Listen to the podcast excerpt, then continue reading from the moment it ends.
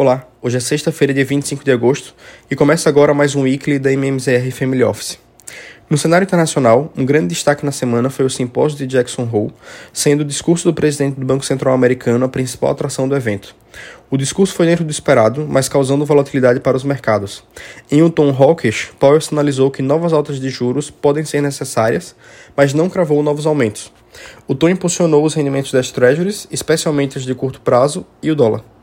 Powell afirmou que ainda não é possível identificar qual é a taxa de juros neutra, por isso o nível de restrição é incerto, mas ressaltou que a instituição subirá juros se necessário e manterá ele em níveis restritivos até ter a certeza de que a inflação está desacelerando.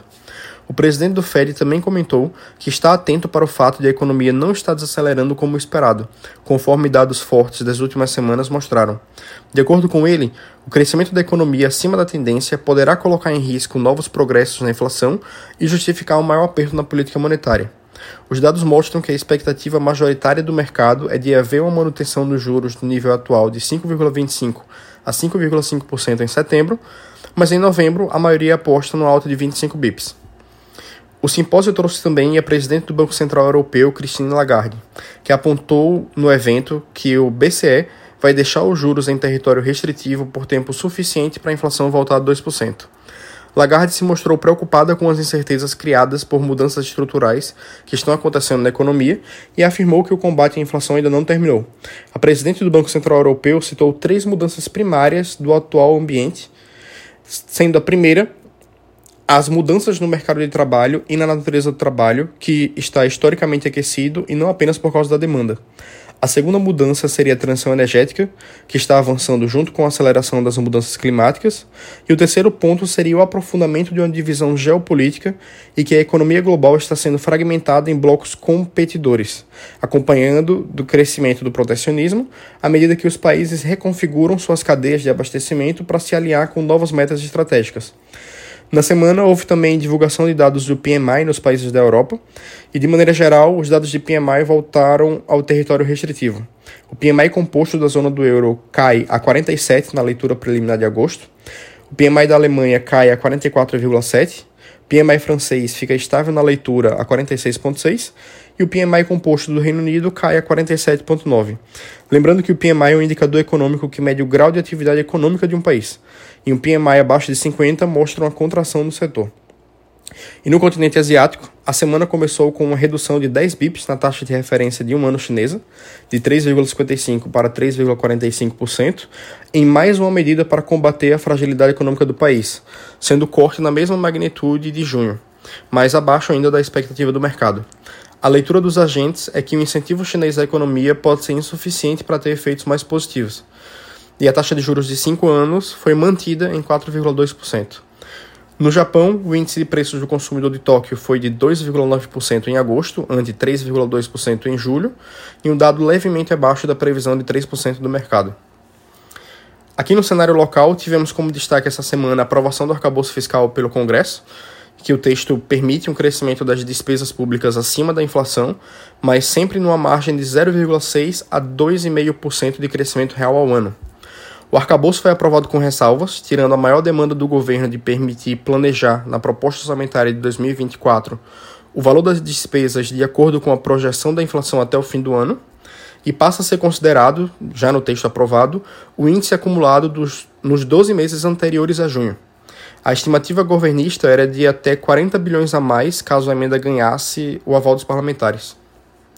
Uma notícia que ganhou relevância também na semana foi o anúncio de seis novos membros do BRICS, sendo eles Argentina, Arábia Saudita, Emirados Árabes Unidos, Egito, Irã e Etiópia.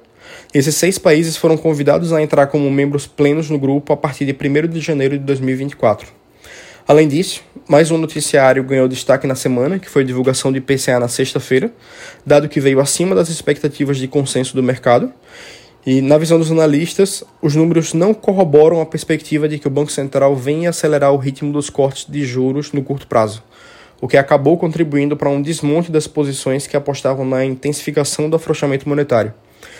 O IPCA 15 subiu 0,28% no mês de agosto ante julho, número bem acima da mediana da expectativa das casas de 0,16% no mês.